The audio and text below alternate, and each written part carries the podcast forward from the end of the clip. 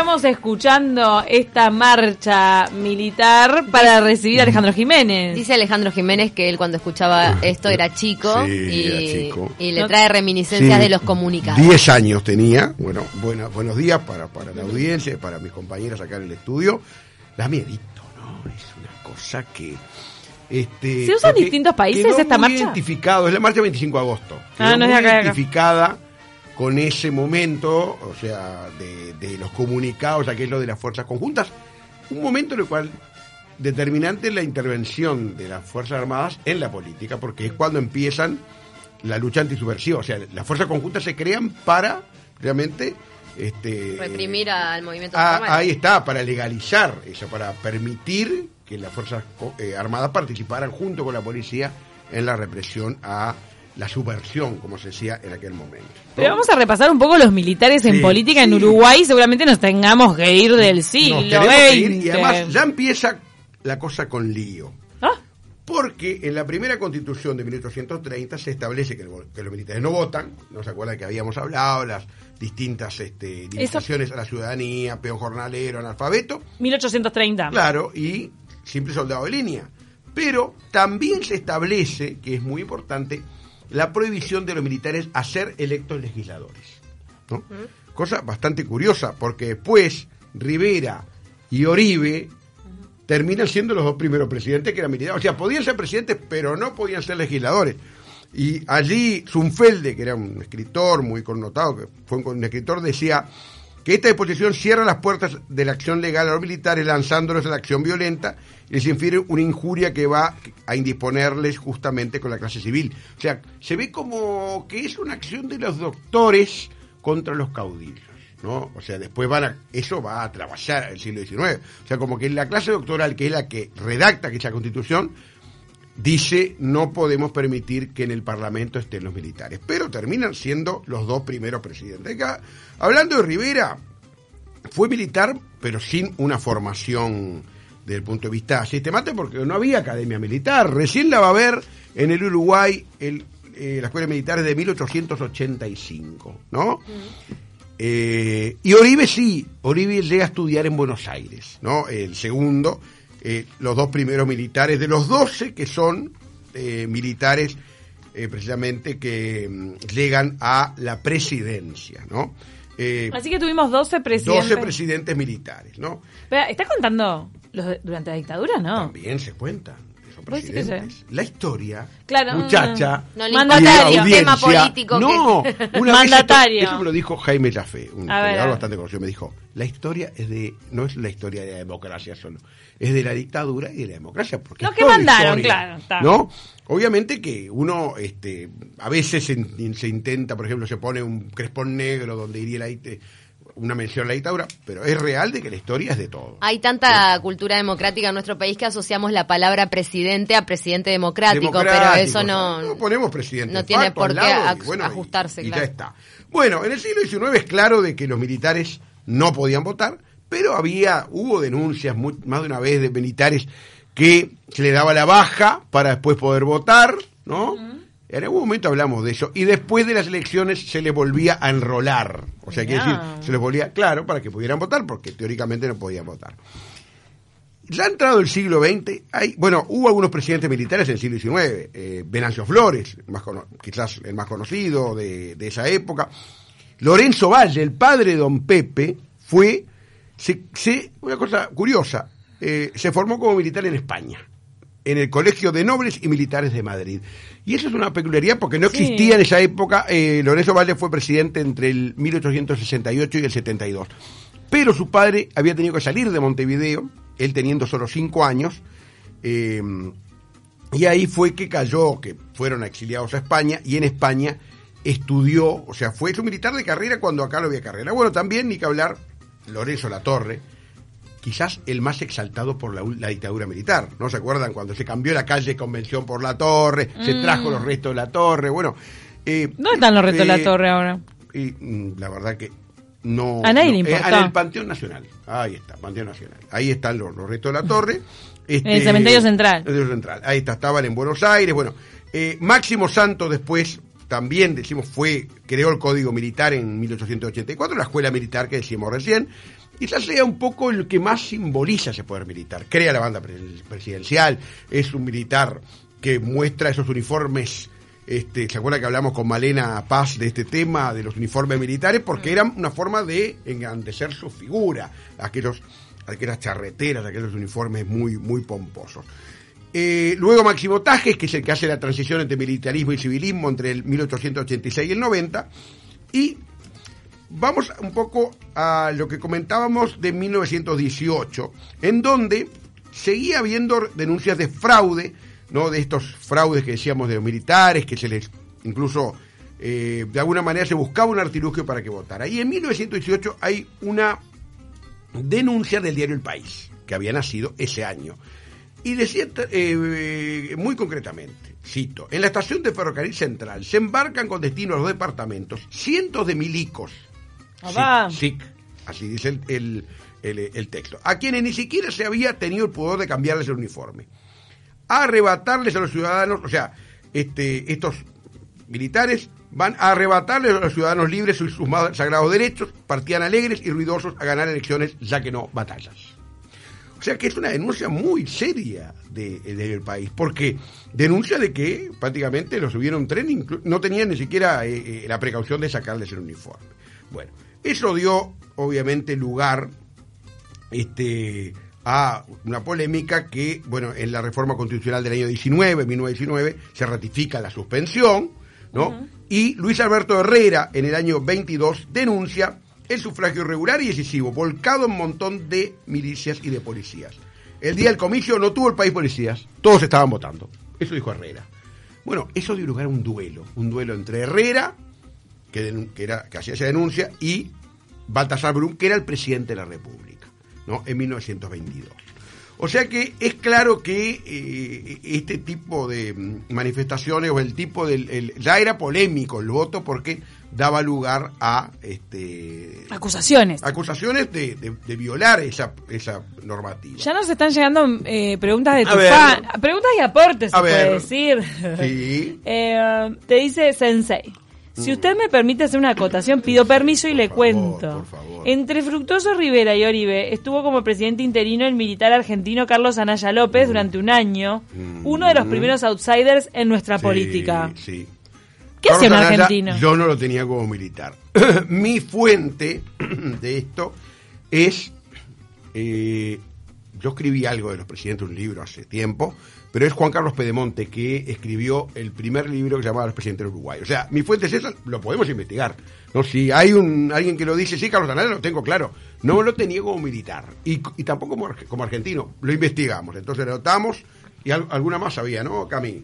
No, ese es el aporte. Ahí está, no, está bárbaro. Hay que investigarlo entonces, a Anaya López. No lo tengo como, bueno. Tiene, pará, pero Carlos Anaya tiene calle. Tiene calle, claro, sí, sí, cerca de la de tu pariente.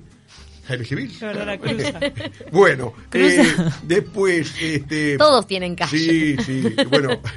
Eh, bueno, otros militares también ya en el siglo XX, Juan Campistegui, que se retiró de alférez con solo 16 años. O sea, muy joven, fue militar y se retiró muy joven.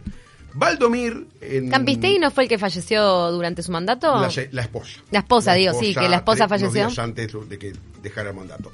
Valdomir es un caso muy, eh, muy curioso. Es el primer presidente egresado de la escuela militar, porque gobierna entre 1938 y 43. Y era arquitecto, era general y arquitecto, general arquitecto, o sea, también una mezcla muy peculiar. Luego, luego por supuesto, vamos a ver que en las constituciones también fue objeto de distintas este, polémicas este tema. La, del 34 cambia la norma al ampliar la prohibición del voto al soldado de línea, sea distinguido músico, corneta, trompa, tambor, apuntador o de cualquier otra denominación. De carácter inferior al cabo, con excepción de los alumnos de la Academia Militares. Podían votar los alumnos, no podían votar, aunque fuera distinguido músico, porque se podía interpretar de que si te tenían determinado grado podían votar. Por supuesto que la prohibición siguió siendo ratificada por las constituciones del 42 y del 52 también. Este, y ya entrando ya la, más a, lo reciente, eh, hay algunos militares muy importantes que van a, a incursionar en política. Uno es el eh, general Oscar Diego Gestido, que fue eh, presidente de AFE, presidente de Pluna, y una cosa muy importante, aviador de profesión, y una cosa muy importante. ¿Venía de, del ejército? Sí, de la um, Fuerza Aérea. Ah, Fuerza sido, Aérea. Había sido aviador, y eh, tenía algo muy, muy interesante este Gestido. Eh, y es que eh, Gestido había estado en las inundaciones del 59 de las cuales hablamos, ¿se acuerdan? Uh -huh. Fue, eh, integró el Consejo Nacional de Gobierno por el Partido Colorado en la década de los 60 y fue presidente nueve meses, elegido en el año 66, nueve meses en el año 67 fue presidente de la República, ¿no? Eh, Gestido, además, fue coetáneo con el general Liber Sereñi, otro importante militar que si bien no fue presidente de la República, fue presidente del Frente Amplio, ¿no? Como me, me, me recordaba un amigo, los principales partidos del Uruguay fueron fundados por militares. Rivera, el Partido Colorado, Oribe, el Partido eh, Nacional, Sereñi, el Frente Amplio, y ahora Manini Ríos, Cabildo Abierto. O sea, me decía Ah. eso y realmente no lo había pensado, pero es así verdaderamente. Después eh, termina en el ¿cuándo empiezan a votar los militares? Bueno, en el año 67 la Constitución incluía el sufragio militar. Súper reciente, 67. Claro, es, votan hace poco más de 50 años los militares, ¿no? Ahí hay algunas opiniones a favor y en contra. La que te ¿no? saco de la manga esta A pregunta ver, polémica. diga. ¿Puede ser Mm. que a raíz de esa prohibición a votar es que de repente el militar no tiene tanta cultura democrática? Puede ser, puede ser de que, de la que con la prohibición, sí, puede ser. Es raro porque en realidad fue muy en el pasado. incluso, Pero digo, 67. Claro, Hasta recuerdo- 67 tenían prohibido Claro, votar. por ejemplo, je- eh, el, el militar no, no, en general, no, si bien podía tener inquietudes políticas, era raro que un militar quisiera tener una carrera política, por ejemplo. Eh, eh, el caso quizás más emblemático sea el de el general Gregorio Álvarez, que fue el último dictador, que yo investigué cuando escribí el libro de los presidentes, y compañeros de armas dicen que cuando era cadete ya decía, algún día voy a ser presidente. Decía- Cuando todo decía, algún día voy a ser teniente general, no, él decía, algún día voy a ser presidente Decía el Goyo. decía el Goyo. O sea que ahí ya muestra a un militar mucho más comprometido con el tema político. Él incluso va a ser, va a estudiar mucho el tema de la doctrina de seguridad nacional, ¿no? Que estaba empezando en los 60 a tener peso en América Latina. Y luego, por supuesto, va a ser uno de los ideólogos del, del- del golpe de Estado, tal es así que son los que entran, hay una foto bastante conocida, con botas y con otros militares entrando al Palacio en la madrugada del 27 de junio de 1973. Igual está, Sí. está bueno eh, la puntualización de que en este país, después de, de la dictadura y del golpe de Estado, se, se deja una asociación como como muy a priori de el militar con la con lo que es la derecha, pero en realidad las Fuerzas Armadas no deberían identificarse con ninguna orientación política, dado que Sí. están para defender el- el- al gobierno que esté de Así turno. debe ser. Siempre, el- a ver, vamos a entenderlo. El ejército siempre, o las Fuerzas Armadas tuvieron una identificación mucho más colorada porque el, el Partido Colorado gobernó 100 años, ¿no? Pero también puede ser por, Sí. por el arraigo a, a la tradición, que, que es, Eso, es uno de los valores dentro Claro, de la... 100 años de un partido gobernando Claro. hace que las Fuerzas Armadas sean en general de ese partido. Hay un cuento que muestra, una anécdota cuenta muy bien eso, y es cuando asume el Partido Nacional en el año 59, luego de casi 100 años Partido Colorado en el gobierno, eh, Sereñi siempre decía, contaba una anécdota, que la- varios batallones dicen que desfilaron con las armas cargadas, porque había un rumor de que había oficialidad del Partido Colorado que no que, o iba a tratar de impedir que asumiera Partido Nacional. O sea, siempre se dijo, nunca se comprobó, pero Sereñi era una fuente realmente muy, muy connotada, ¿no? E incluso durante la década 60 se da, o sea, un- ya una interna eh, entre militares blancos y militares colorados. Todavía no se estaba en las logias. Después entró en el tema de las logias, Tenente Artigas, distintas logias. No vamos a entrar en eso. ¿Qué dijo Héctor Grossespiel, que fuera canciller de la República, destacado jurista, con respecto al voto del militar? Dice, en el año 78, él dice, según él, en la sección del 71, Greos cree que no existe aún, ciertamente en todos los casos, la plena autonomía de voluntad para ejercer en tal situación funcional un voto consciente y libre. ¿tá? O sea, eh, ahí como hablando en contra. Pero después dice, lo que preocupa a jurista es la subsistencia de formas de coacción basadas en un desviado e irregular ejercicio del poder jerárquico, lo que podría traer aparejado resultados objetables. O sea, un poco a la coacción, lo que se llama la coacción, eso es lo que teme Gross, ¿no?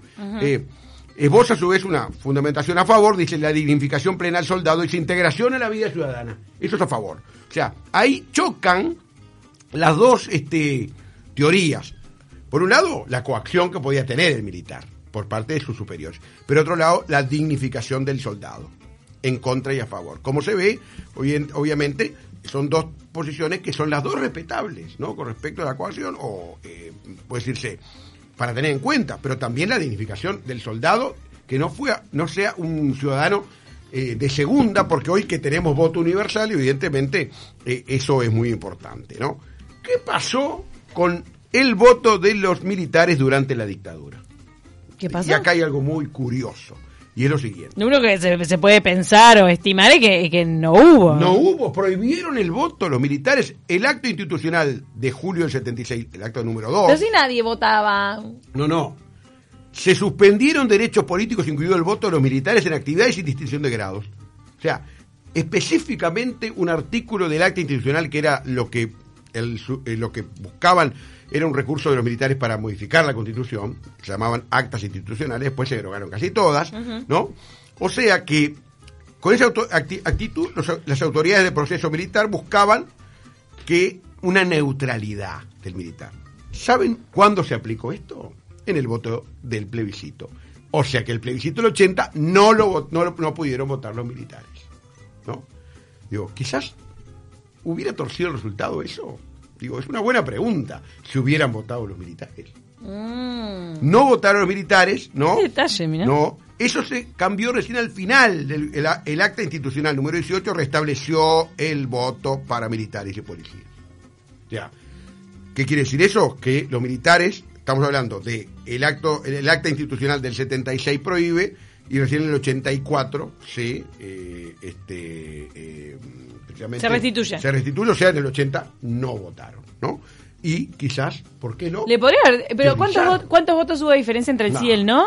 Era 57 a 42, digo, no sé. no, era mucho. no torcía la pulseada. Ahí está. No movía la aguja. Bueno, vamos ahora, para terminar, a hablar un poco... ¿De Manini? No, pero no de Manini de hoy, porque esta es una columna de historia. Un Manini para atrás. A veces me dicen, hay gente que me dice maliciosamente, no, pero le diste, le diste palo a esto, le diste palo a otro. No, esta es una columna de historia. No es una columna de política actual. Análisis político. Exactamente. no. Me encantaría hacer análisis político, pero pero este mm, yo prefiero hacer columna de historia, ¿no? Vamos este, a repasar el linaje político de Manini Ríos. Es un pedigrí político partidario. Mucho más que militar. ¿No? Su abuelo, Pedro, fue eh, riverista, fundador del Diario de la Mañana en 1917, que ahora volvió en digital, ¿no? El Diario de la Mañana. Senador, diputado, ministro de Interior de Valle Ordóñez, de Relaciones Exteriores de ese rato y de Hacienda de Terra. Pedro era anticolegialista, Valle era colegialista, y es, fue siempre el que estuvo en contra de Valle, esa facción del Partido Colorado que se oponía a Valle, no vallista, la de Pedro Manini Ríos, abuelo de Guido Manini Ríos.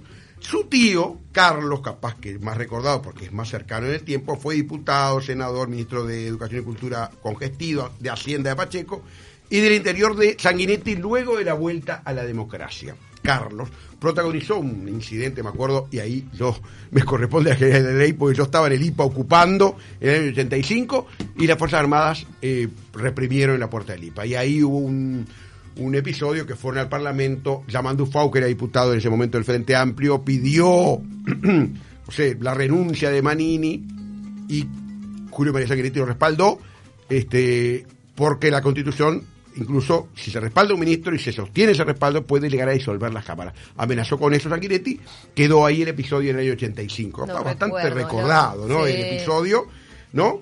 Con el miedo que había en ese contexto, ¿no? De salida. 85, la, salida. Eh, Carlos la fragilidad. Carlos Río fue el primer director de OPP en el año 1967, de la Oficina de Planeamiento y Presupuesto, y embajador en Brasil entre el 71 y el 77. Llegó a, a ser embajador parte de la dictadura, de eso se le acusaba también de haber sido embajador de la dictadura pero fue, hay un espléndido libro de Valle que se llama Anoche me llamó Valle, que lo escribió Carlos Maní Ríos, era también un historiador y un ensayista también eh, importante, ¿no? Y el último, y quizás más contemporáneo y conocido por todos, es Hugo, que es conocido porque anduvo en un solo Uruguay, también tuvo alguna vinculación con el Frente Amplio, y que en la década del 60-70 eh, fue el fundador de la Juventud Uruguaya de Pie, quizás se recuerda, Ah, un sí, grupo sí, sí. este de derecha que tenía acción en, en, por ejemplo, en liceos, bueno, en distintos lugares, ¿no? Eh, hay un libro ahora muy bueno de un historiador, Gabriel Buccelli, sobre, Bukeli, sobre eh, la JUP. Se presentó en la, Feria del Libro. Exactamente. Y, y Hugo es, anda, por ahí eh, se puede, se lo puede ver dos por tres aparece, porque además tuvo una adhesión al Frente Amplio en algún momento, bueno. O sea que tenemos a un candidato que viene del estamento militar, es militar, pero también que tiene un pedigrí político partidario realmente muy fuerte, el caso de Manín Ríos. Lo que sí, ya para ir terminando, es la peculiaridad de Manín Ríos, es que los militares en general, eh, cuando actuaban en política, actuaban dentro de los partidos tradicionales, en general, o de Frente Amplio. Frente Amplio hay que recordar, Sereñi, Licandro, Sufriategui, o sea, distintos militares que fueron militares, se llamaban los constitucionalistas, estuvieron presos. En el Partido Colorado se puede recordar, por ejemplo, a Juan Pedro Rivas, Rivas y Sereñi en el año 71 fueron los que tuvieron como fueron protagonizaron el último duelo que hubo en el Uruguay, que fue con arma de fuego, a pistola. General Juan Pedro Rivas, ¿no? Y este general Liber Sereñi. Eh, Juan Pedro Rivas es un candidato de la más más de derecha en el Partido Colorado, había sido en esa elección, y Sereñi candidato a Frente Amplio. Pará, Sí. ¿Sereñi estuvo en un duelo? Sí, en ese. Fue el ¿Sabes que yo último, no el último duelo que hubo, porque la ley después cayó en desuso, hasta que en el año 92 Pará, pará, pará. Y en, Se perdón que drogó. me lo perdí, lo tenemos que ir, pero en ese duelo murió. no murió nadie. No. Del 20, el único duelo donde murió alguien fue el de Beltrán, que el año que viene se cumplen 100 años. Por Sí, eso. para que Después hubo duelos hasta con Sanguinetti y nadie Y murió. Sanguinetti a espada. ¿Pero y cómo hicieron eso? Sanguinetti Eran simulacros de duelos. Sí, este, Pará, pero No entonces- tanto, podemos hablar un día. Y el de Sereñi, sí, yo creo que ya hicimos una sí, columna de duelos sí. o no. No, de acá no, conmigo no. Hagámoslo. Conmigo no. Capaz que con otra. Ah, Capaz que con hagámoslo, pero otra. el, el de Sereñi era con un arma de fuego. Eran con arma de fuego porque podían elegir pistola. ¿Y pegó el tiro para otro lado. Los militares generalmente se, se batían con arma de fuego. Y pero pegaron el tiro para otro lado y Sí, todo bien, se, se fueron lado y contentos. todo bien, porque es el, el honor. Un día vamos a Están porque re locos. muy lindo.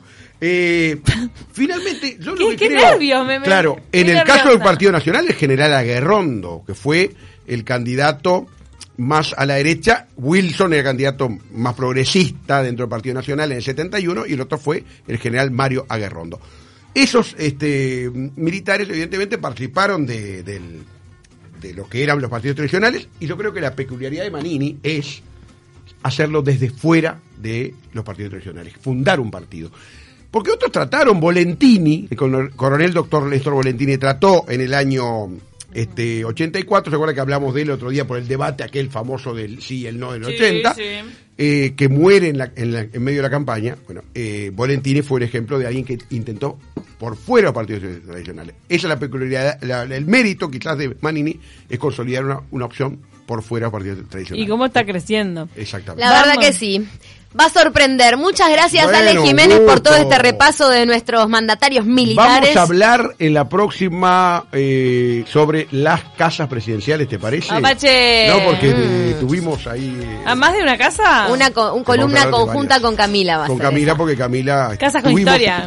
No salió eso todavía, ¿no? Todavía no salió, va a salir en tarde o temprano próximamente. Coming. Nosotros sa- sacamos con Alejandro una muy buena conclusión sobre la residencia de Suárez y Reyes que se las vamos a adelantar. Cuando ah, emitamos estos contenidos.